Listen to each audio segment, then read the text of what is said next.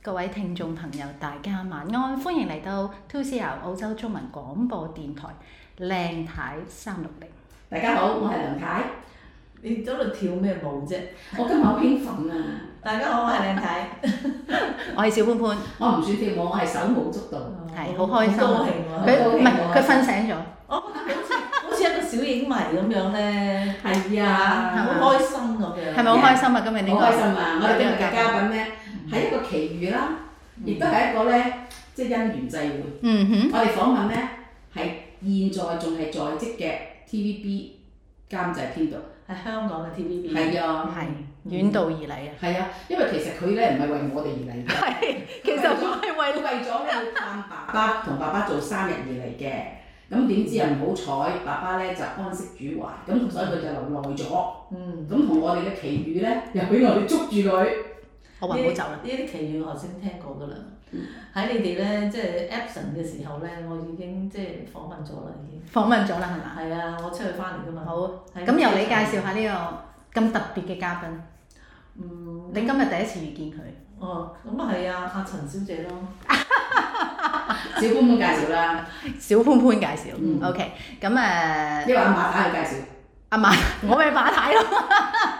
要習慣下先得。習慣下先嚇。咁誒，我哋嘅嘉賓係阿 Lilian 啦嚇，Lilian 嘅中文名就叫做陳少玲，竹花頭下邊嗯一個油字，係啦，係冇咗個心，嗯冇咗個 心心。但係我又覺得佢好有心喎，佢好有心。係啊，即係對事咧，我覺得佢好有心嘅。嗯，咁我哋阿 Lilian 同大家打招呼先啦。多謝大家，佢其實好怕醜，都係公司同事叫我做阿銀嘅，我話銀姐，咁大家會係比較熟悉啲。誒、 嗯我講翻頭先第一個跟正少少咧，我唔係監製，我只係導演嚟嘅啫，哦，係 small potato。嗯，好跟住第二就係、本來過嚟澳洲咧，主要係為咗參加九月三十號我侄仔嘅婚禮嘅。哦，嗯但係我爸爸咧，本來就係十月十號生日嘅，哦。係啦即係婚禮就順便諗住係啦哦，咁參加婚禮，跟住又做生點知日，我爸爸參加完婚禮之後，跟住就趕住去探我阿媽，咁 啊突然之間十月三號就走咗啦，嗯係都好啊！飲到個孫仔嗰嗰個餐呵，係好開心，佢好開心，嗯係嗯，即係其實你做過咁多導演好多個戲啦，即係人生都如戲喎。哇你會唔會咁頂諗？唔順啊！我想由頭問起，你點樣入行嘅咧？做誒即係電視劇嘅監誒，即係嗰個導演。我其實只不過係幾廿年前參加 TVB 嘅助理編導訓練班，嗯誒嗯咁啊嗰陣時係三個月嘅。嗯嗯。嗰陣時助理編導訓練班之前就係有藝員訓練班先嘅係嘛？哦，其實咧係都有嘅，一路都有嘅，哦我一路即都係有兩嘅。誒、呃藝員訓練班應該係幾廿年前有啊，你知道發哥嗰啲哦係啊我其實咧夢想去參加，但係冇呢個勇氣。藝員訓練班我成日都話阿陶生都冇埋啦，陳立品都唔得咁仲唔輪到我？咁你翻香港咯，舉手咯，或者都你而家都可以㗎收你有夢想永遠都唔會遲嘅。嘅。得啦，要換頭髮啦。嗯咁咪啱咯，御用啊嘛，好多人御用嘅，有興㗎，御用婆婆、御用公公啊， OK OK，啊揾翻銀啦，揾翻銀啦。咁你幾時誒、呃即係係踏足呢一個行業就係、你參加訓練班啦，三個月啦，三個月之後就即刻有工作啊？三個月公司用咗三個月去教你點樣做嘢，咁跟住就係公司繼續做助理編導咯，啊嗯嗯跟住就做咗都四年幾五年，跟住就升咗做導演啦。嗯咁喺呢四五年裏邊，所謂助理編導，可唔可以大概講俾我聽 exactly 做啲咩？即係除咗鬧嗰啲咁嘅新新仔唔係啊，我哋俾人鬧㗎。助理編導係咪啲阿姐要叫埋位啦阿姐咁嗰啲啊？誒呃唔係，嗰啲係 FM 嚟嘅，即係嗰啲我哋係基本上我哋係我哋係導演嘅學徒啦，嗯即係導演要啲乜嘢就會同我哋講啦，即係話或者係喂剔衫剔衫唔嘅，快啲埋去啲喂喂，係咪咁嘅？即係跑腿咁咯少少啦，嗱，其實咁嘅我哋有劇本啦，嗯咁跟住我哋就睇住劇本，譬如做助理編導好辛苦嘅，即係你要預備晒拍攝要嘅嘢。嗯咁咧就包括你要落道具單，你要寫要啲咩嘢啦，哦咁跟住啊佢會着啲咩衫啦，你又要落單啦。哇基本上係一個落單嘅又唔係機器嘅，即係係一個落負責落單。其實我覺得責任好大佢㗎。係要我通淨係知聽各個部部我門，都頭都痛。係佢通知各部門要啲乜嘢。嗯，咁啊，導演突然間同佢講：喂，聽日拍我要啲乜乜乜喎，跟住佢就即刻又要去加。咁誒係總之佢係預備拍攝需要嘅嘢。哇！咁你譬如好似佢要拍狂刀，咁嗰把刀之後，你一時聽望下佢生唔生鏽？呃誒係、應該係之前去 check 咗先嗯，check 晒啲嘢先如果現場去到外景場地，跟住先見到，收手，或者係唔我中間連戲原來崩咗嘅，嗯跟住你做乜唔 check 道具啊？又啊俾人打啊因為喺現場點算咧，有啲嘢補救唔到啊嘛，嗯係啊，所以就好受氣，但係你學到好多嘢，嗯嗯，係因為各部門有啲咩嘢就會就會鬧你，佢哋唔會鬧導演嘅，梗係鬧個 PA 嘅，嗯嗯，係。啊咁喺你嗰陣即係留到 P K 為止嘅。 鬧 P A 鬧到 P K，做做誒誒徒弟嘅時候咧，你就俾人鬧啦，係咪？咁到到你升正嘅時候咧，你有冇即係又鬧下你啲下屬咧？我啊覺得我對下屬算係好善良嘅， 唔係當然當然有試過鬧得好犀利，因係啊，有為啲人話唔得㗎嘛，大佬。即係譬如佢佢哋又要負責編嗰啲通告，嗯所謂通告即係拍攝嘅次序日程。嗯，咁佢一個原來冇 common sense 或者冇 logic 嘅嗯嗰啲嘢，你譬如日有嘢，又日有嘢，咁你唔得㗎嘛，因為你我哋要 group 埋去慳翻啲打燈嘅時間。嗯，嗯，咁即係好多嘢係一個 common sense，跟住原來佢冇攞個心出嚟，跟住你就見到你就火都嚟， 就會就會鬧。完全明白，嗯係啦，完全有拍呢拍個拍四場戲，三場夜晚跟住拍日又拍夜，拍完日又拍夜。我打燈我話哥，我隻死俾你睇。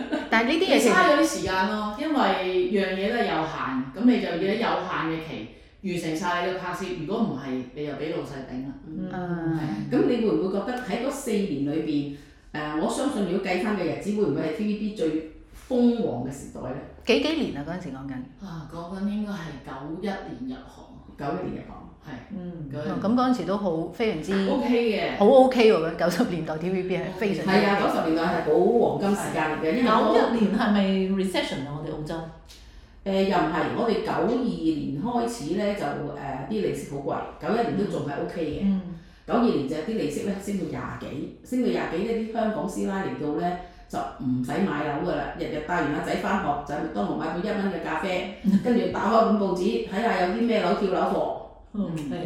貨，嗰、個時代我好記得嘅。嗯咁我覺得咧就係、誒，我因為我嚟得早，嗯，我咧就係、我可以話我自己係個標準電視迷，嗯，我七六年就嚟咗澳洲，咁當澳洲有帶租嘅時候，一餅帶咧。係咁我咧就七蚊一餅帶去租，咁我哋嗰陣時咧就唔會話得二百幾蚊個禮拜糧嘅啫嘛，七蚊一餅帶話等一晚太刨十幾餅都死係咪？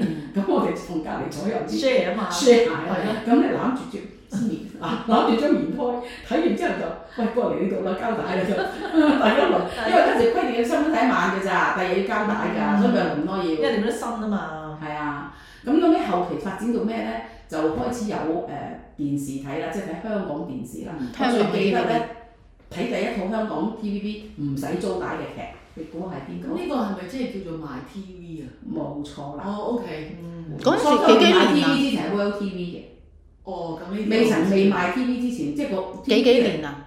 嗰陣時應該係八八零年尾咁上下啦。哦咁前啊。嗯，我哦因為我都當初嚟澳洲嘅時候，我都喺唐人街見到佢哋啲租帶公司都係係啊好好勁㗎，好勁嗯啊好勁㗎。咁我嗰陣時就點咧？嗰陣時咧，我第一套劇咧，即係唔使租帶啦，係、嗯有得誒、呃即係俾台費有得睇嗰陣時。係嗯第一套就係發哥同埋趙雅芝做播音皇后嗰套。即係你講播音人啊，係啦，冇錯啦。第嗯一套唔使月租帶睇嘅就係播音人，嗯係我真係標準嚟嘅。真係我就記得嗰陣時喺度讀書嘅時候係義不容情咯，劉家輝嘅義不容情，嗱，依家真係人正，係你幾時喺呢度讀書啊？我哋係八六年尾嘅時候移民過嚟嘅，嗯，八哦咁六所以年我就 stay 咗係咯，stay 咗兩年幾咁樣啦。跟住你就翻翻去，然之後你就入去 TVB 啦。係。佢佢係好唔中意澳洲，點解啊？唔係，因為可能反叛啦，我阿爸都識逼我嚟。因為我我喺香港我就考咗入中大嘅，咁啊讀咗兩個月，咁但係就申請到移民，咁啊死都要我嚟，嗯嗯咁所以就係啦，基於呢個前提下面就好多人好抗拒，嗯嗯，嗯，我係考到都唔俾我讀，仲要我哋呢啲咁嘅地方，係啦，跟住同埋好悶咯打機悶到死㗎嘛，真係應該好悶。同埋都覺得好落後喎，我諗啊，覺得又落後咧，又悶咧，同埋年輕人，我覺得即係我都好年輕嗰時嚟。咁其實呢度咧，你最難嘅咧就面對我嘅前途應該係點咧？同埋最揸嚟就我，初好唔憤氣係，哇！我喺我喺香港考入大學喎，佢仲要話係中大喎。佢話嚟到你要考 HSC 喎，嚇考 HSC 我入咗㗎咯喎。咁啊真係好唔平衡。咁跟住後尾就係啊好平衡結果咧唔俾啊，咁跟住就結果去咗個山卡拉大學誒 New England，我哋哦萬貫啊！咁有冇讀到？咁跟住讀咗一年，咁跟住再轉翻嚟 Sydney 咯。Ừ. 嗯哦，唔怪之你走都走唔係啊，切。所以就樣嘢加埋好抗拒，嗯唔得我走啊，又有啲種族歧視，遇到呢啲事情啊啦。嗯，會嘅，係嗰個時代係咁樣嘅。我諗你做咗四五年又升咗職啦，咁你升咗職即係坐正之後，你誒、呃自己最滿意嘅劇集係邊套？同埋你第一套係咩咧？最滿意最滿意應該係幾年前嘅公司台慶劇《牛下女高音》。哦，呢個好非常非非常之出名，我有好佢啊，出我名。弟，嗯，我好中意牛仔高音，係啊咁就第一套啊。其實應該我未升嘅時候就嚟升嘅時候，我監製有俾我拍一集咁樣，嗰陣時係合府統請嘅，嗯你有嗯冇聽過啊？有有黃喜係啊，主有席嘅。有咁啊，跟住正正式式第一套係香港人在廣州咯，應該嗯，係九七年左右到嘅時候，跟住之後就烈火雄心一二我啊。好中意烈火雄心。嗯，阿拉點歌邊個做㗎？邊個邊個邊個編嘅嗰套嘢？誒，呃你唔起我啦，因為公司 係因為咧我我唔係佢哋條 line 啊。因為我點解講呢樣嘢？我啱啱琴晚就睇咗一套劇，嗯，就係講咩極被誒追擊，係講即係大陸嘅公安嘅。我晚望住嗰個 Laughing 哥，哇死啦，老成咁嘅，點解？係真嘅拉 a 哥做緊嗰出戲。係哦我我喺我心目中，我我我 Laughing 知係嗰哥個係係咁嘅，因為近期我有聽啲同屆係啊嘅係係咪啊？我覺得哎呀死啦，Laughing 哥點解咁㗎？有咩係你覺得偶像嚟嘅？係啊，佢當然係我偶像嚟㗎。搞錯同我你好難理解解，佢唔會係我偶像，佢唔會係我偶像。我都話我係個超級電視迷嚟嘅，即係好多劇我都有睇嘅。而家真係好慘啊！有時見到呢啲咁嘅電視劇嗰啲咁嘅藝員咩名啊咧，喺後邊噏唔出，同阿婆一樣一齊喺度諗咩名咧呢個，跟住唯有死死氣咁啊 Google 下咯，Google 下，然之我後而家睇 TVB 咧，唔知佢哋做唔做喺香港？邊我直情咩咩邊緣人啊，定咩人啊？係咪叫做咩人啊？係阿阿阿我巴做嘅，我爸，真係好對唔住。我跟住睇奧巴啫嚇，我唔知。上次同阿楊千嬅做嗰個，哦哦哦哦，真唔係我爸，多我功能叫周，多功能師奶，佢叫周柏豪係佢叫周柏豪，佢叫周柏豪。巴啫，哇對唔住，你翻嚟反 映下，可能點解咧？個導演嘅手法太新。點樣咧？新到我哋啲咧唔識睇，我唔知佢講乜嘢，睇兩集都唔知佢想點。我睇晒，你睇晒？係啊。我唔知即係佢邊邊套套啊啊？唔知咩誒人啊叫做邊緣人唔定咩人啊？係唔係，等我 check 下先嚇。咩咩周稍安邊人、周邊人、觀察人啊點 旁觀者啊最，no no 旁觀 no，者旁觀者，即係對唔住啊，我旁觀唔到。佢係講周柏豪係個殺手。哦，我都未睇到，sorry。你都明白？對唔住，翻嚟反映下得唔得？嗱我即係唔話得，我唔明佢講乜。兩個太，我話俾你聽，你哋頭先未到嘅時候咧，我已經即係挖挖到佢啦。佢係最擅長係拍啲感情戲，係嘅，感情係嘅戲，佢教佢成日都係咁樣同我講。感情到咧啲老闆都喊嘅。咁你要揾我翻去拍。點解 佢翻去喊？我未見過你我好嘢喊 啊！你咪叫佢喊，我好嘢咁你跟啊！住你跟佢做下嘢得㗎啦。佢無啦啦上台講嗰下嘢喺度喊。我一睇上頭講嘢 咧，我就好投入，我就會喊㗎啦。，啊！係喎，上次我爸嗰單嘢，你都未上台，你就喺度喊我真係唔得㗎咧，我真係俾你咧激到我死死。啊 我呢真係唔得㗎。個人啊咧嚇。個主家都未喊， 我主家都未喊，我話佢企喺隔離啊，就喺度咕哩咕喺度喊，我仲要拍佢個背脊。安慰翻佢轉頭。你唔好喊啊嘛！你喊我唔知點解搞到我都唔知點我都唔知算點啊嘛！我一投入咧，即係好似人你講人哋嘅生平介紹，你代入佢嗰個環境，哇！社會有咁嘅環境，經濟有咁嘅環境，政治有咁嘅環境，佢係咪好啱啊？佢係咪好啱做你有個？啲御用喊包嗰啲咧，佢啱做，啱㗎，我哋公司好需要。你咁早唔演使員，唔使用啊白花油啊。其實啊，有冇用白花油嘅咧？有啊啲姿勢有有嘅，我我啊，次拍同時愛上你，哦你知邊個係堂妹？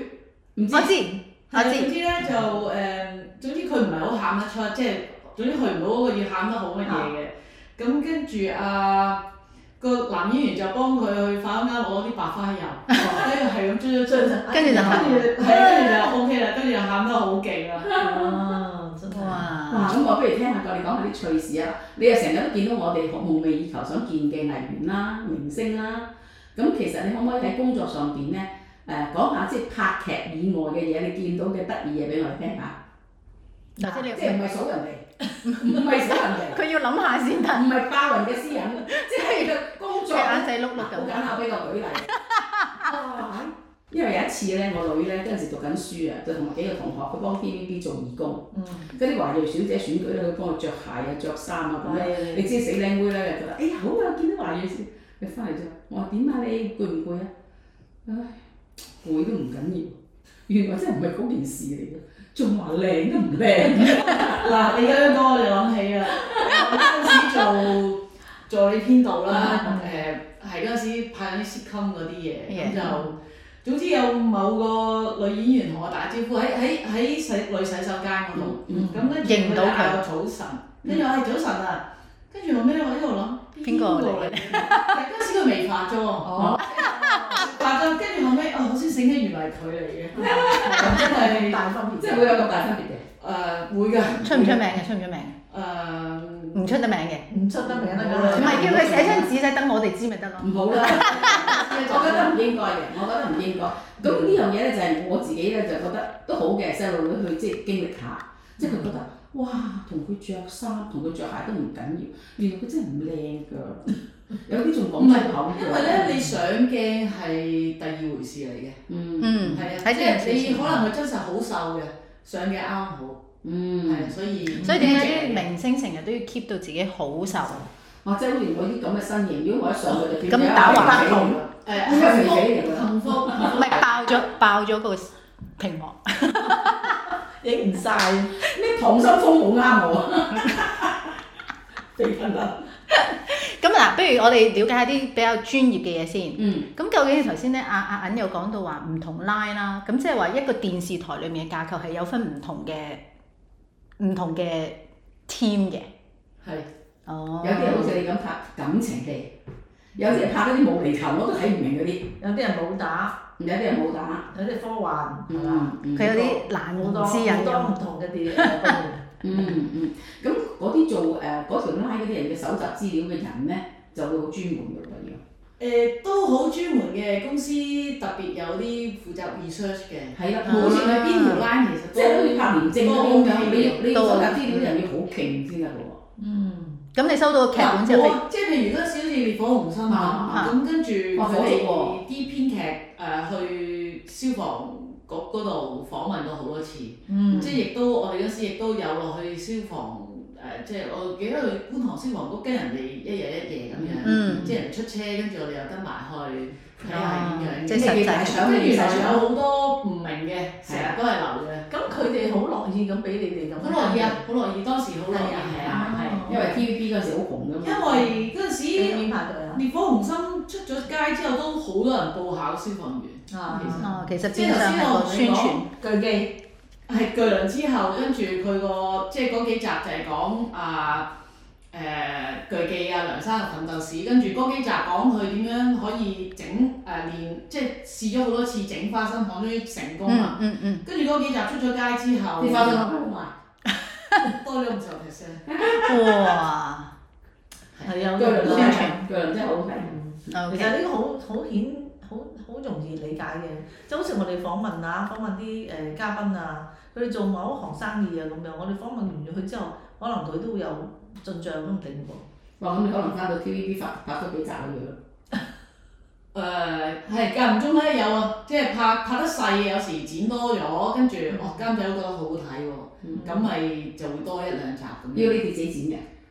跟住因佢為導演係需我拍要，完其實所謂剪接就係將啲嘢砌埋一齊嘛，嗯嗯咁所以呢個砌係必要係你做嘅。嗯不過當然係剪片師幫我哋嘅。嗯嗯係啦嗯係啦咁其實成個過程咧，誒、由嗰、個誒、編劇，咁佢哋寫劇本啦，係寫完之後就掟落嚟俾你哋噶係。咁跟住你哋就要我哋就負責將劇本變成出街你哋睇到嘅咁嘢，選所角有點嘢都咧？係選角點咧？選角係監製。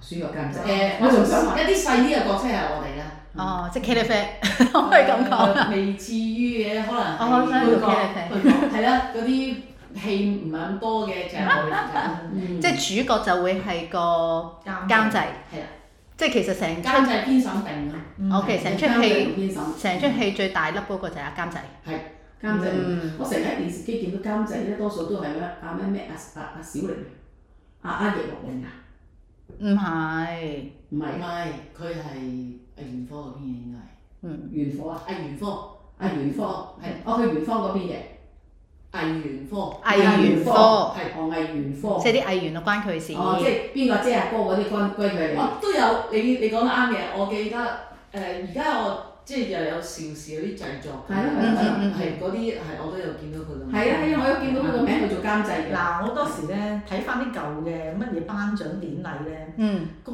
個明星咧上到台咧，第一件事就嗯多謝多珍謝姐，珍姐， 跟住個鏡頭就會選埋去個珍姐嗰度噶啦。嗯，阿真係真，十個有九個都會講呢句嘢嘅。咁梗係啦因為佢去提拔好多人，唔係係佢咯好紅啊嘛，嗯，蔡係少芬啊梗係多謝珍姐啦，係嘛？都每一個都應該多謝㗎啦，能夠出你鏡。見到啦。我下次多謝珍姐。多謝啊！我下次幾想同佢，我係飲啫。你有機會企上台先講啦嚇。佢話要提拔佢嘛，我做金草我都覺得你我 OK 嘅。做金草我 OK 嘅。咁你你又我做埋你又啲冇咗個同事喎。我又冇咗個同事啦。我做埋完性路我 OK 嘅。唔緊要，翻香港叫阿銀姐話：，啊俾俾翻幾個角色我做下，賺下外快 都好。嗰啲個配角係嘛？係啊，做下配即角係攞企下側簽邊名，啊，嗯企側邊嗰行行啲。企企啊，咁樣 OK 佢咧就第一時間咧就係揾啲明星咧就簽名㗎啦，唔使講。嘅。影相先傻，唔會，點啊？我唔中意揾明星簽名。佢話我啊，佢 啊，我你梗係啦，我唔會中意揾明星簽咁名。你去做咩？我唔會望下佢咯。 望下佢。喺度化妝前化妝後。係啊，喂，你其實呢個我都幾有興 趣。咁我諗你誒前前後後而家都仲在職，其實你 total 喺誒 TVB 做咗幾年啊？誒、呃都幾廿年，幾廿年都啊幾廿年我中間又離開過嘅，有嚟啦，係係咪跳過界啊？有台啊？誒、都有啦，都有但係有翻返去有台嗯係啦。都啊有啦。咁啊啱嘅，嗰陣時當時啊有台要搲人才咁咪高高薪禮敬啊嘛，嗯，咁你游過再翻嚟唔同晒喎，都係嗰啲啦， 係都都係嗰啲係嗰啲啦。 咁你喺個工作呢幾廿年裏邊，誒、即係講師傅啦嚇，即係教你喺呢行裏邊嘅啊，即係所有工作上需知咧，你覺得你誒、呃想多謝邊個？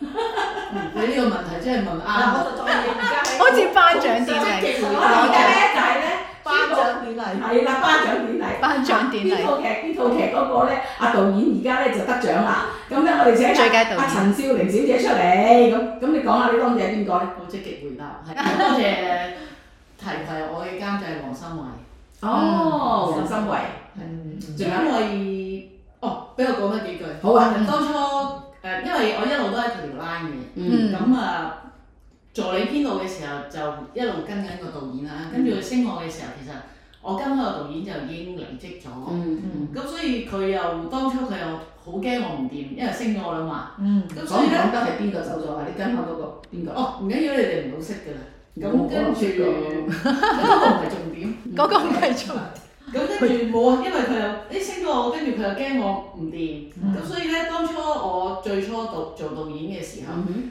佢就我每次要拍，我要每次要拍之前，佢就問功課，哼嗯佢、我就要同佢匯報啲嘢，我諗住點拍。嗯咁嗯跟住佢覺得有問題，佢就會指正咗我先。喂，呢度你咁樣嘅喎，應該咁樣好啲。嗯嗯咁、所以又因為之後咧，我未見到佢有對第二個人咁樣提攜法嘅，嗯咁所以我就一路都好感激，嗯係啦。所以後尾因為我出過去又再翻去，我再翻去就係、當初黃維基搞走咗晒公司導演，咁嗯跟住就嗯係啦，跟住我再翻嚟，其實我就係係要一心一意想幫翻佢嘅，嗯係啦咁樣咯。嗯，嗯，嗱，聽唔聽到啊？我聽到哇，你係好嘢嚟嘅，你見唔見我話佢？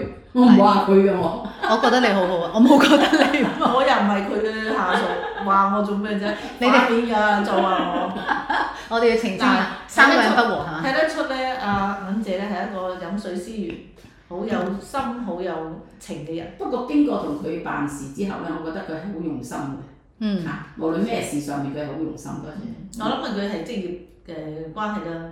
都唔關事嘅。我覺得第一咧就係、誒自己嘅工作訓練到自己好細心啦，但係個本身自己嘅人要對你嗰份工作咧係有熱誠、有擔大，係啦。嗯，即係好似我哋咁，正話好認同佢講嘅，有啲人咧，佢連 common sense 都冇，你真係想殺咗佢， 而家只會越嚟越多冇 common sense。即係你想殺咗佢好咁正樣。常㗎喎，呢個佢哋覺得冇錯㗎喎。佢有佢自己嘅諗法。嗯，呢個係要試下一個難題嚟嘅，嗯咁啊亦都唔值得我哋去研究㗎啦。今日今日唔適合。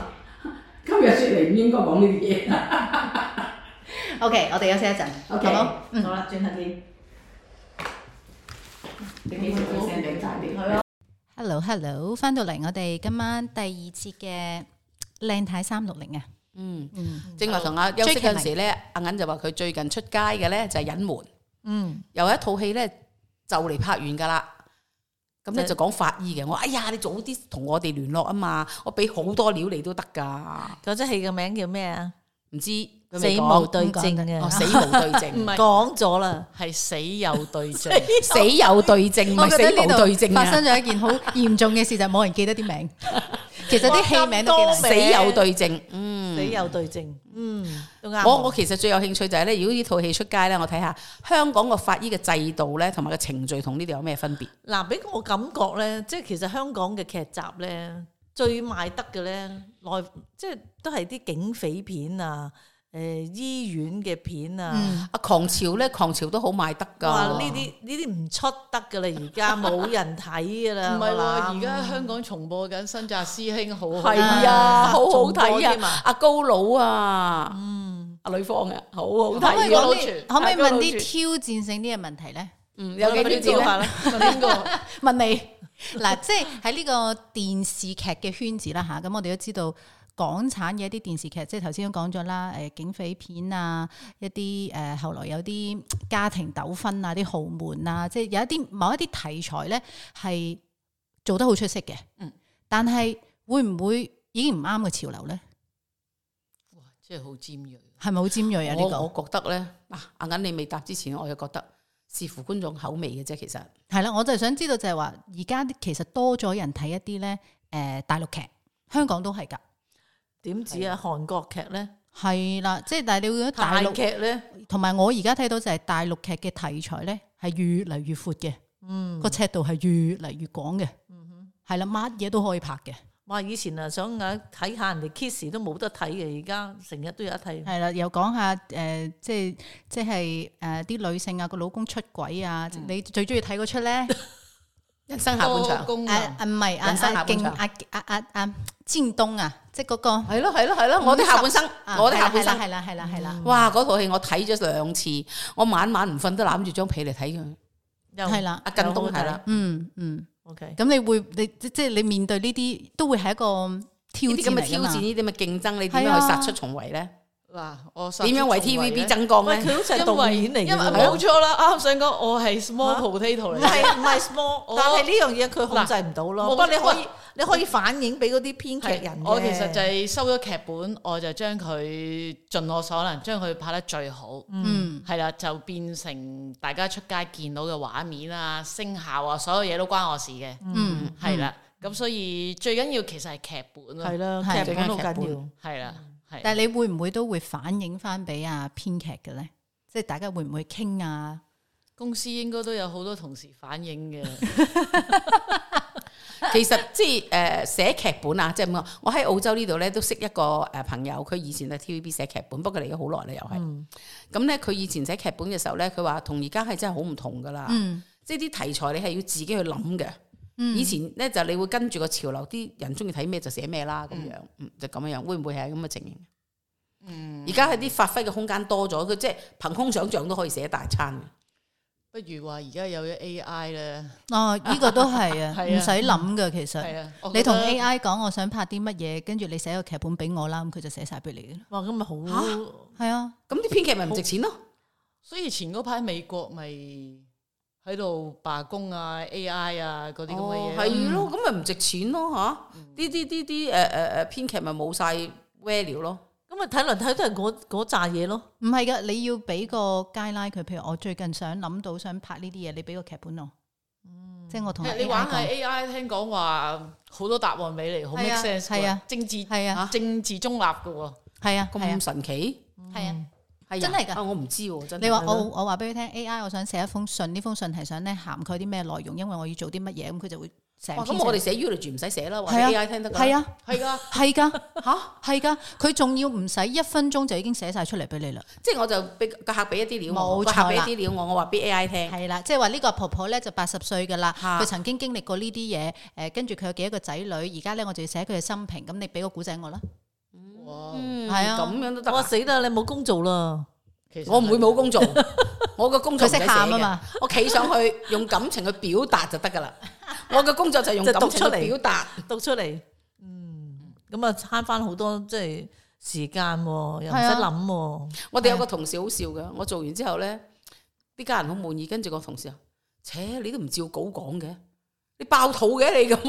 我話大佬，我感情流露都唔得啊！ 你會唔會遇到啲藝員係咁㗎？會。都會嘅。咁點啊？你會唔會話你唔？其實佢講咗個重點出嚟就得㗎啦。嗯我哋唔會要求佢你樣嘢都 Exactly，跟住。都跟係咯，最緊要我覺得你寫個個感情稿，你跟住逐粒字讀，你就冇你嘅感你情個啦。感情係真摯最緊要係啊，就係去唔到嘅。即係我覺得有陣時你寫好咗個稿，你跟住佢逐粒字讀咧，去唔到嗰個位嘅。你要即係擺個感情入去先得嘅。同埋千祈唔好要人做咁多次。呢啲真感情流露一次就夠啦係啊，係啊，唔唔得。得㗎。但係你會唔會有遇過一啲咧演員咧好多次好多 take 你都唔滿 意咧？都有唔使開名嘅。佢嗰日心情唔都有靚，嘅佢嗰日心情唔唔靚，因為喊唔係咁容易嘅，即係嗰場戲佢係要喊，佢可能未必喊到，你又要俾時嗯哇間我佢。我就真係掂過碌蔗。 我好嘅人生好多嘢值得喊，我一諗起我舊時細個，我又想喊；諗起阿媽死咗，我又想喊。得啦你，佢淨係識得喊，你唔使去訓練班。但係咪唔得？但係佢喊到講唔到台詞就唔得噶啦嘛，係咪？係啊，喊到講唔到嘢就唔得 嘅，佢喊到講唔到嘢，就唔得㗎啦。佢係咁。肥佬嘅 take two。今日飛咗去落台，好啦，咁你就嚟拍完呢套法醫啦。咁誒、呃跟住落嚟咧，跟住落嚟會拍啲咩題材啊？跟住落嚟我都未知啊，翻去返去收 order 係啦，再翻嗯到睇公司收 order，咁你翻去會同佢哋經歷下咯喎，嚇，嗯真係啊！時間唔得啊，拍第二集啦！你話拍第二集，我哋就可以講下法醫嘅下一集。澳洲嘅法醫啊，嗯，因為其實我唔知道香港同呢度嘅法醫嗰個程序係咪一樣，同埋嗰個誒指標係咪一樣？呢度係好嚴嘅，嗯，嗯，香港都嚴嘅，我相信係香咪啊港都嚴，香港都嚴㗎。香港呢呢度好嚴格，你唔可以反對，你唔可以反對話，啊、我唔要解剖咁樣嘅，嗯哼。你唔可以嘅。邊個唔可以反對？嗱，其實講個 case 就係話，如果呢個 case 揾唔到個死因，就一定要解剖啦。嗯，但個家人有權反對，我唔要你解剖，嗯，可以嘅啊咩？有權，但係唔會成功嘅。哦啊，，記得有權嚇。跟住嘅咧，法醫就會話俾你聽，好啦，你有權反對嘅，不過我哋將佢擺上去高等法院度判啦。嗯咁永遠判咗落嚟都係反對無 效，繼續劏開。嗯，就咁樣樣嘅呢度嘅程序，即係呢度其實咧，我覺得所謂法治、所謂自由咧，某程度上其實係一個程序嚟嘅啫。嗯 Yeah，我認同。啊，認唔認同啊？嗯係啊，你問佢咩？可以，你可以，不過唔成功噶。所以有陣時啲客問我哋話：，誒、佢要咁咁咁。我話你可以反對，但我話俾你聽，最終嘅目的都係唔會成功嘅。嗯，咁你自己諗下啦。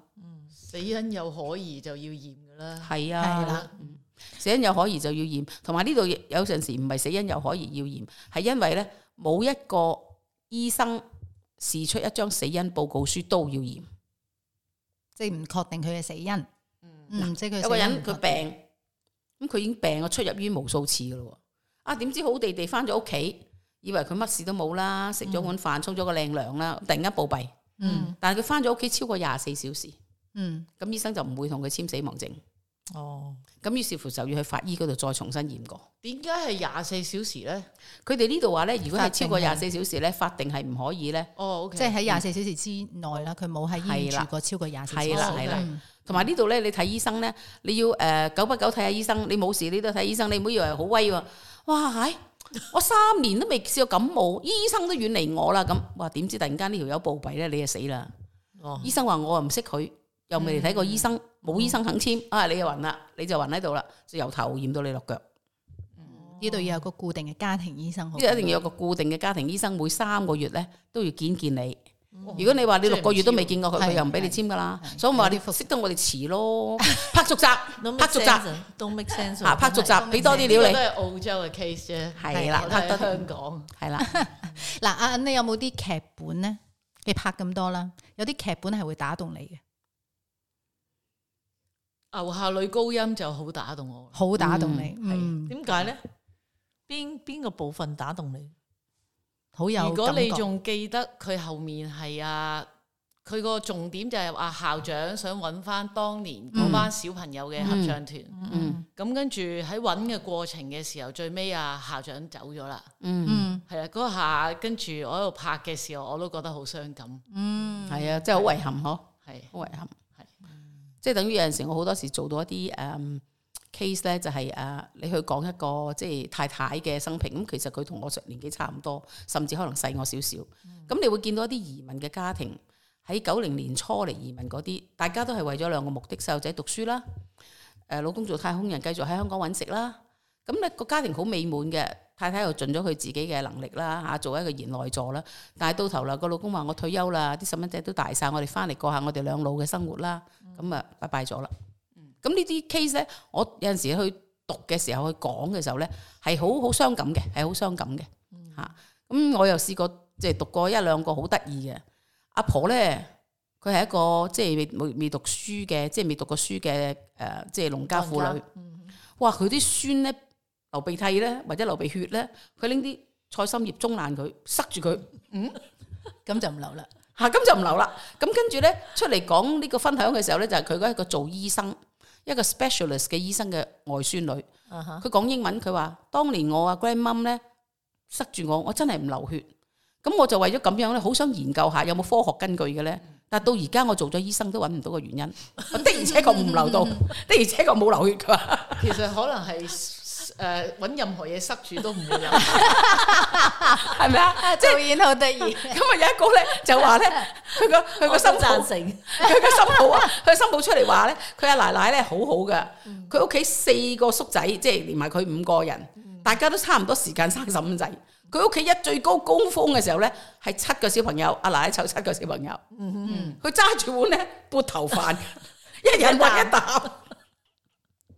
所以我哋你哋而其實家個個都講 hygiene，佢咪有牛高馬大咁啊？嗯即係嗱呢啲古仔咧，即係我覺得唔係我哋呢啲行業可以咁容易接觸到嘅。吓咁、所以我自己咧，即係喺個感情嘅流露裏邊咧，我好即係我好欣賞咧，就係話每個人嘅生命可以俾你去接觸。吓、每個人嘅生命其實我哋都有好，好多呢個劇本嘅題材，可以交翻去俾你條添。肯定好似佢爸爸咁樣即係。每一個嘅哇人好多相喺度生啊嘛每一個人佢話俾你聽啊，呢、個邊個啊，嗰、個幫過我啊，乜乜乜乜咁。嗯其實我又嗰一刻又話唉係啊，我諗我都要拎啲相出嚟擺喺度，啊 因為好多人都幫過我。我就係一個咁嘅人嚟嘅，你擺唔晒啊，成台都我所以頭先啱啱就去咗爸爸個安老院度，向啲工作人員再致謝，佢哋真係好用心幫我爸爸媽媽。係啊嗯，唔係啦，銀姐，你下次放大假咧，就過嚟喺佢哋公司咧做翻啊幾個禮拜咁樣，去觀摩下，跟住我啲佢哋靈感係啊，你其實我咧就已經講到好多咧靈感邀請咗阿銀姐，嗯如果佢有機會會翻嚟咧住一段時間嘅話，無論佢係暫時休息下，或者係想攞啲新題材都好，入嚟咧了解下殯儀事業。其實可以拍個殯儀行業嘅紀錄片啦，嗯，都都幾唔有算趣係紀啊。錄片嘅，你可以當為一個劇集咁樣做都得嘅。由香港嘅殯儀一路講到嚟澳洲嘅殯儀，兩地嘅文化有咩唔同呢？呢啲殯儀所謂誒、呃香港嘅好肉酸啊，個名叫殯儀老鼠。呢度呢，我哋叫做呢係 funeral arranger，即係一個嚇。嗯嗯咁但係問題就係大家嗰個理念好唔同，大家嗰個處理手法好唔同。因為香港個環境咧就係、恕我啊大膽講句，唯利是圖。咁、我哋呢度咧，即係大家嘅生活都比較安定。嗯，嚇，唔需要去咁緊張呢樣嘢。嗯同埋呢度個競爭亦都好大，行過兩間就有噶啦，唔使咁搞咁唔多係好嘢。忌諱呢樣嘢咯，係啦容易入行，係啦，係啦，香港第一難入行，第二競爭好誒、呃即係劇烈啊！如果做嗯 agent 嗰啲，但係本身嘅殯儀館就競爭唔夠大，嗯因為獨市生意噶啦。阿銀姐知唔知咧？如果你喺香港，香港人啊，冇搞移民咧，你 pass away 啊，香港你都可嗯以過嚟移民嘅喎。即係你啊成個人運過嚟，我哦 sorry，我仲未 get 到你講乜嗱嘢。，即係話，即係一個香港如果一個人生勾勾佢要嚟澳洲住，你就要經過移民局嘅審核，係啊，申請居留。係啊，啱唔啱？但係如果一個已經唔喺度嘅人，係係一個遺體，係遺體嘅處理係唔需要攞入境證都可以入嚟土葬或者火化，誒，我有個問題，哇我佢真係唔需唔知喎需要有家人喺度咧？誒唔需要，唔只有人喺需度要買咧地佢要嗰幅地嘅持有人係本地人，哦，即即係係唔唔一一定定啊。有地址咯要。要有地址，唔需要有佢唔需要有 citizen，嗯但係要有地址。 Yeah 即係唔使有任何人家都人喺度，有個朋友都得。嗯嗱，而家香港啲位咁貴啊，其實我係諗緊組團入嚟啦，呢組團度啲嘢又平又靚，係咪？又永久喎，你可以將呢一個題材咧演變成為一個咧甜酸苦辣、啼笑皆非都點得解阿銀姐唔係個早？樣我想話早兩個日 puzzle 送別禮嘅時 候，跟住唔係，其實好似係琴日啫喎。啲親友就去嗰個墓地嗰度喺度睇，嗯唉呢度幾好喎，係啊環境幾好啊，係唔係覺得好驚噶嘛？係咪？唔驚，好靚噶，喺 Castle Brook 啊，佢哋個環境好嗯好。係啊，同埋我想問頭先你話遺體運過嚟，即係雪藏咁樣運過唔嚟啊，使做全防腐，嗯將個遺啊即體係全當防一腐件貨物咁樣 cargo 用 air cargo 過嚟，哦又或係啦者火化咗之後咧，擺拎個啲骨灰骨灰過嗰嚟都得度拎過嚟。哦，其實呢個題材呢，我覺得呢，由香港一路講到嚟澳洲呢，誒、你可以用一個好輕鬆嘅手法，唔係覺得好恐怖嘅。唔係，其有實呢簡得啊啦件事一啲都唔恐怖，大家一定會經歷。係啊，譬如好生離死似喂別移民咁難，有啲真係其實申請極都未得嘛，啊不如唔好啦，死咗都翻去。唔係話好唔恐怖嘅，有啲人係避而不談啫。應該應該推薦佢睇下你之前睇過嗰出戲咧，誒大陸劇嚟嘅，嗯三月有了新工作，啊，係啊，三月有你新工作，嗯即係講一個日本日本戲係嘛？唔係唔大陸戲係中啊國戲嚟嘅啊，嗯中國有套劇叫做《三月有你新工作》，三月係個女仔嘅名，一二嗯三個後生三女月取月個月嗯，三月有你新工作，佢就一個冇工反叛做嘅年青女仔，咁咧就同屋企唔啱，嗯就自己離家出走，咁佢周圍要揾嘢做噶嘛，咁卒之就做咗殯儀呢行係嚇，咁佢拍得幾好嘅，你睇下， 嗯，幾佢有用個趣好佢用個好輕鬆嘅手法去表達咧，即係做一個 funeral director 嘅心力歷程。即係可能從對於呢件事一啲都唔尊重，對後來佢點樣去尊重每一個遺體或者每一個誒喪家嘅故事，我覺得好有意義咯。係嗯嗯我我我我成日都同佢哋傾偈噶，真係噶。嗯，你成日同佢哋傾係啊偈，係話同遺體傾偈，嗯，都講兩句咁啦。系啊， 即係安慰下講兩佢啫，冇乜所謂啫。嗯啊，好靚仔啊！即係佢聽唔聽到都唔緊要，但係我覺得我心安理得我咯。琴日都有同我爸爸講話佢好靚仔，嗯係啊，嗯哦幾靚啊！我話佢幾好啊，好安詳啊，咁幾靚仔啊嚇。咁你會唔會睇好多劇嘅呢？眼不停我咁睇，哋冇乜時間睇好多劇，我唔識睇好多劇哦，就不停咁拍。係啊，嗯，因為開工嘅時候都好好 exhausting 啊，係啊，你一你有日冇睇過咩大陸劇啊？你自己有冇睇大陸劇啊？我都唔係太多睇大陸劇，嗯我最近咧就誒發覺咧，唔知係咪因為佢哋拍得密啦，又佢哋電視台又多咧，陣間又廣東啊、廣西咁樣好多。咁我發覺佢哋最近啲新嘅劇咧，好多都係咧話明係邊本小説嘅古仔。哦係啊係，而家好興係啊，好興啊！啊，即係邊本小説個古仔咁樣係啦，係咪已經諗唔到新題材，即係要揾啲書嚟啊？唔係，因為可能做佢哋藍嘅資源比較大，即係以佢哋以前好興咧睇網絡嘅小説，咁、嗯有啲網絡小説可能好出名，咁就將佢哋翻拍成為一個電視劇。嗯 OK 耶耶，環境唔一樣咯，即係個背景唔同咯。我諗一一個時段啦，我諗呢啲呢輪可能興呢樣嘢，咁遲啲又唔興啦，又興第二啲嘢咁樣咯。嗯，但我始終都好堅持，即係雖然阿銀之前都係話而家少咗人睇誒電視啦，睇 TVB 啦，嗯，但我都好堅持會繼續睇嘅。多謝。我有睇 TVB 嘅，都有我有睇多謝 TVB 嘅。我通常就點樣？我首選，因為係廣東話嘅問題，即係係大家嘅言語比較有親切感。即係你國語完全聽得明，但係嗰種親切感係唔可以代替嘅。咁我會首選睇 TVB 嘅劇。嗯，嚇！我只不過係今次咧就嗰套咩咩人話，旁觀者係啊，唔旁得啊！觀者我我唔我都睇咗唔會兩啊集都唔明，所以我就放棄唔我都睇啦。覺得幾好睇啊！周柏係咪幾靚仔啊，我唔再睇啦，我再試下。我係睇靚唔靚仔㗎嘛？係啊，都嗯我再試下啦。靚唔靚仔好重要嘅，好唔唔好？係我一開始嘅時候咧， 我就我就想睇啊，呢、個阿奧巴喎都好睇啩，我唔知係咪智商有問題，睇極 都唔明，咁我就誒、唉放棄啦。可能係你智商有係問啦題。，係啦。早排嗰個咩阿陳浩嗰套又係好鬼慘，陳豪，破毒強人係啊，我覺得慘得滯。我覺得慘得滯咯，點會 咁㗎，大佬？嗰個編導係咪有啲偏激啊？咁都得嘅，其實我有兩套戲係我自己喺心裏面咧，我自己最中意嘅 TVB。誒，嗯一個就係誒誒天與地，誒、係律政強人我都好中意，係係啦，即係我我中中意嗰啲你唔識嘅。我中意嗰啲係可能係我自己嘅品味，即係我覺得呢個世界係冇絕對嘅好人，絕對嘅壞人。嗯，而我係中意呢種感覺，比較真實啲。我中意嗰套咧就係、啊，死啊！而家梁朝偉嘅老婆叫咩名啊？劉嘉玲，嘉玲啊劉嘉玲係係係佢不嬲都係得一個老婆啫個老婆，我唔記得而家佢嘅咩老老。婆，阿啊劉嘉玲嗰套咧係咪創世紀啊定乜嘢啊？佢唔係創世紀啊，唔記得啦，好似長劇嚟嘅。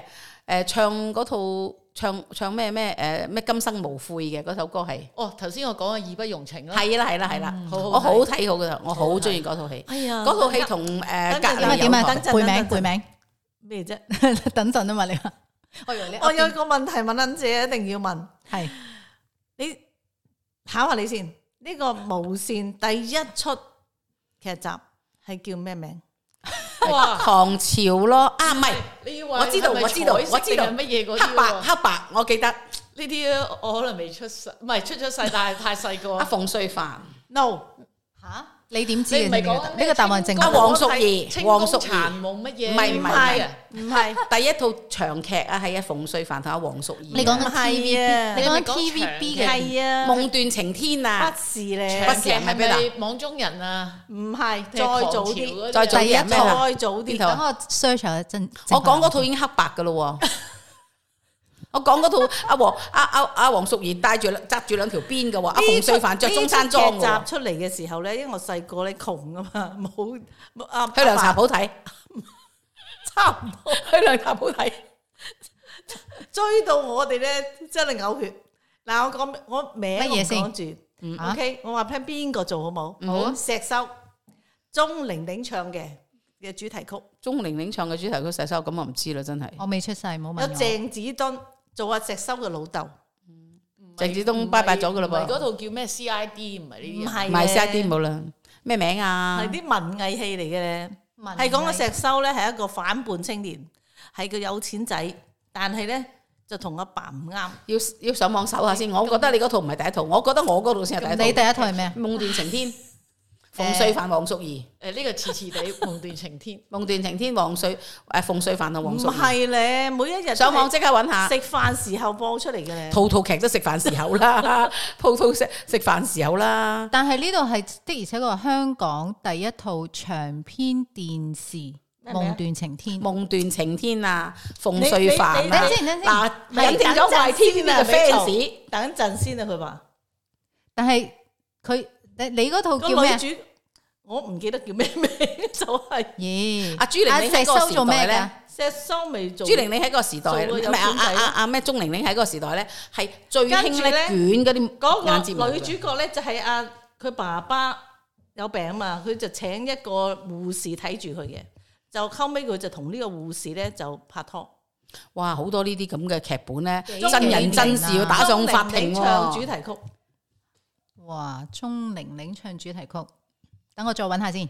係啦，我中咗但啊！係《夢斷情天》有石修嘅，都有都有石修嘅 OK， 《夢斷情天》都有石修嘅。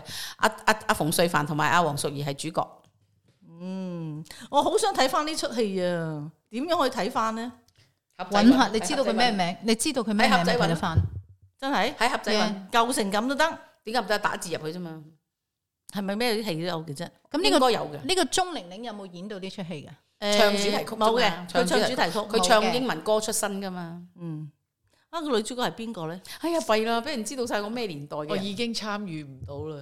係 佢太係咪太舊咧？佢哋嗰啲太你講舊我㗎咩啦。年代啦，大佬？咁佢都幾 update。咦仲有嗰個乜嘢啊？家春秋啊，我哋講啊啲大少奶、二少奶、三少不如奶咁啊，啦，俾我問啲有意義啲嘅話好啊題。。頭先都有意 義。你會唔會而家其實多唔多咧？年輕人入行咧？都有，不過 好快就啦不過嗱，佢有講好快不走，過，係咪因為係太辛苦所以走啊？跟住可能係負數嚟嘅咯，負數即因為係佢嘅理想，即係走嘅多過入啊，哦，嗯因為咪因年為太輕辛人苦啦，年輕人去入呢行咧，我相信唔捱得。，捱得苦。第一件事要捱眼瞓，係啱點搞啱先啊同佢講咗，點搞啊？真係好第一件事要捱眼瞓，嗯，第二件事要捱窮，點搞？走走趯趯，咁即係越嚟越又要少俾人人。鬧，嗯，係啊，好快遞唔上，係俾人鬧咁簡單啊！又撞到個導演啊，媽你噶嘛有咪啲，俾人鬧咯。咁嗰啲誒誒明星又唔唔聽你支笛咁樣，嗯，各樣係啦，嘛？好同埋而家都好大係壓多力多唔多咗啲人咧，係會覺得自己，誒，我都識拍下嘢啊，咁就自己即係嗰哦啲係而家好興因自為你媒自體己啊嘛，攞個電話就拍到啊嘛，係啦，拍到跟住就可以擺上 YouTube，有人睇就得噶啦。咁佢哋唔亦需要都再好多人睇 YouTube 而家，係啦，即係變咗好似佢佢哋電視呢份工咧，就唔會有人再從低做起啊，慢慢慢慢咁行捱嗱上去。你又問咗啲咧有意義嘅嘢，我想問啲咧唔一定有答案嘅嘢。 係阿銀姐，你會唔會考慮短期內翻嚟住翻一段時間呢？佢打呢你，個再短期打你都有段時候啦，嗯佢成日都打佢注意，打佢注意。佢你打咁快緊未佢注咁意。快？咩咁快啊？係啊，請晒啲假啦，差唔多 再儲翻啲假先。係。咁你覺得诶、呃即係我正話傻傻地提議嗰樣嘢，翻去反映下啦，拍下殯儀行業。嗯，都幾大膽。都有趣嘅。其實你話真係純粹講殯儀嘅話，就好似都未有，係冇，我好似覺得都未有香港未有啊好。似都未有。诶、呃如果你需要攞料咧，我可以俾啲 contact 你嘅，好，嗯，我俾啲 contact 你攞料係真嘅。我覺得可以。可能要品不過我覺得可煮能翻呢兩度晚太容易啲，因為呢度有 contact，香港 未有唔 contact。係有，我都有香港都有香港嘅都我哋有嗯好多 contact 喺香港。係但係只係睇下即係願人哋願唔願意咯。我諗佢幾 open 嘅，OK 嘅。嗯我覺得好有意思嘅，嗯因為香港真係未拍過呢啲嘢。你拍過呢啲嘢，同埋香港比較封閉，唔想講咁多嘢俾你知。嗯，但係基本上你係已經係知道咗，基本上你已經知道咗，佢都冇得走啦。咁咪由你拍咯，嗯 yeah，但係要揀時間出街先得。七月十四，唔好過年就一定唔得啦，係咪？ 整個台 慶劇。即係揀時間先可得。能個古仔好 好咧，You 耶！ never know。喂，不如咁啦，你揾個電腦同我哋寫個劇本俾佢睇下啦。揾你揾 A I A I A I，我而家要寫個劇 啊，揾本。個 AI，我要寫呢個劇本啦可以彈試下彈俾阿銀 姐睇睇。 O K，咁啊，我哋今日時間差唔多。哇！又哎呀，係喎你個咁歡樂恩師，你多謝佢個恩師，仲係咪喺 TVB 啊？喺度，仲喺度嘅喺度，仲做緊係啊下一套出街嘅係異空感應，陳家樂、陳曉華、阮浩中做 嘅。哦，異空感應啊，講鬼㗎。嗰啲科幻誒科幻嘢講而家可以通到未來嘅，哦，而家可以通到未未來，來又可以翻嚟而家嘅，哇，正喎，或者過去。嗯，係正喎，呢即呢啲嘢係正行㗎行去都得。系啦，即系我睇下我舊時吓咁樣，我第一睇我睇將來點樣樣咁。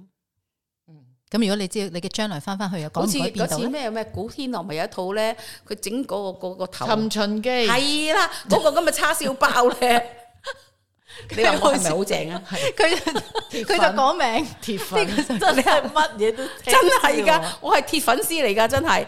嗰個叉 燒包，跟住咧嗰個圈酸圈係咪啊？係酸圈尋咧秦記都就好成功誒又翻翻去第二度咁樣樣嘅，係啊！我記得嗰套戲， 《尋秦記》都好成 功。因為嗰陣時我仔好細啊，我仔話開電視媽咪開電視，我要睇叉燒包。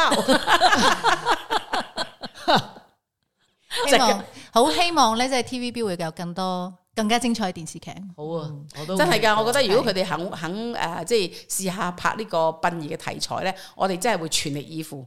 咁你要叫你兩個孫睇，我孫係啊， ，what's that？咁學中文啊，學廣東話啊嘛，睇 What's T 睇 TVB 學廣東話。佢咪話 what's that？我 要睇新劇，佢就話媽媽，I can't understand。 咁佢又唯一有興趣陪我睇電視咧，就嗯係 bang bang bang bang bang bang bang bang，即係佢唔識聽我講咩都唔緊要，嗯知道佢係 bang 嗰 bang 啲 bang。動作片啊嘛，嗯，細路仔係咁嘅。 OK，咁時啊間要到未啊咁話啦，時間差又唔多啦到哇！啦咁我哋要捉阿銀咧，一路順風翻到香港，多繼謝多謝續拍多啲好劇。多謝，嗱一定會我鐵粉嚟㗎，第日有啲 咩需要我話俾我聽。好。我第日翻到去就可以，阿銀啊銀啊，我翻咗嚟香港，哎你可唔可以帶我人哋去 TVB 參觀啊？唔係啊，人哋咧誒有揾佢揾替身咧簽名係嘛就話，即係跳落跳落去啊，打交揾替身，有冇人揾替身喊㗎？ 淨係影住佢隻眼，我幫你 key 翻啲眼淚 上去，係啊，黐 線又或者揾嗰啲咧趴晒喺地下流晒血嗰啲咧，咁喺度嗰啲，唔好唔使嘥喐佢咗佢啲表情。細喐，哋，可以可以可唉以可以真開心。OK，可以去參觀 TVB，一於咁啊話，我哋翻去香港揾你參觀下得唔得？嗯，入去兜個圈行下得唔得？到時睇下 點。佢做秦秦咩？嗰啲叫咩？林記啊，巡長 啊！林記咪得咯。唔會啦，真係佢唔可以啊巡下做嘅林記嘅，佢會搶咗主角個位。佢會佢喊得唔勁過主識，唔角，係佢唔識行咧，行啊行下行出嚟知你。令我諗起啊啊周星馳嗰套戲，佢未上有一套戲想做導演嘅，成日去教人哋點樣做戲咧喜劇之王， ，something like that ờ. 啦，佢真係教人哋點樣做戲，你唔可以咁喊係嘅，知唔知？乜水嚟啫？我淨係記得周星馳咧，少年咩咩咩足球啊，少林足球，少林足球，啊我最記得嗰套戲啫，淨係其他都唔記得啦。我都拍多啲開心戲啦，可以係嘅。咪？即係而家但係我覺得開心得滯咧，好多時都會無厘頭噶。咁無厘頭下咪算咯，冇所謂啊，唔好唔認真嗱，啦。咁我哋做就人唔同品味啦，我哋就唔同品味啦。咁所以點解咁你電視應該台係會第有二條好拉多，你第二條拉，我係銀姐條拉嘅。咁電視台有好多唔同嘅嗯選擇嘅。咁啊嗱，周星馳出名係無厘頭，但係你記唔記得佢都好多啲感情戲噶嘛？同嗰個咩莫文蔚咧，嗰嗯個咩咩牛丸蛋蛋牛嗯嗯係啦，咁咪又有嗰啲愛情劇喺度咯，係咪有咁？佢唔係好我同中意你唔睇同周品味星馳嘅，我同你唔啊，又同品係味劇。嘅。佢媽媽地周星馳， 佢媽媽地而家我睇戲咧，我都盡量唔睇啲喊戲，係啊，哎呀唔得噶我，唔得太我中意用啲太傷去感諗嘢，我中意諗嘢，中意咧係有感情。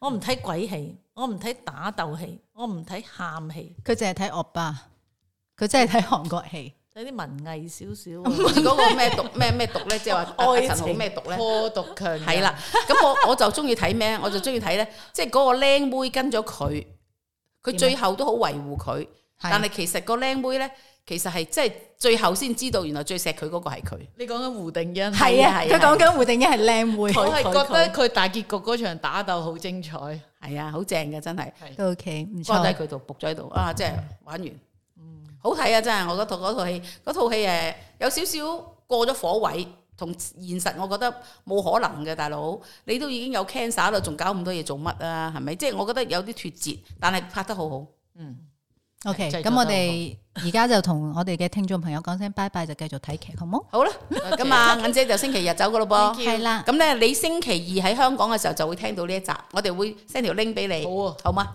好 OK 你記得俾你啲同事聽咯噃。知道，係好， ，O K，thank 多 you，謝晒拜拜拜拜。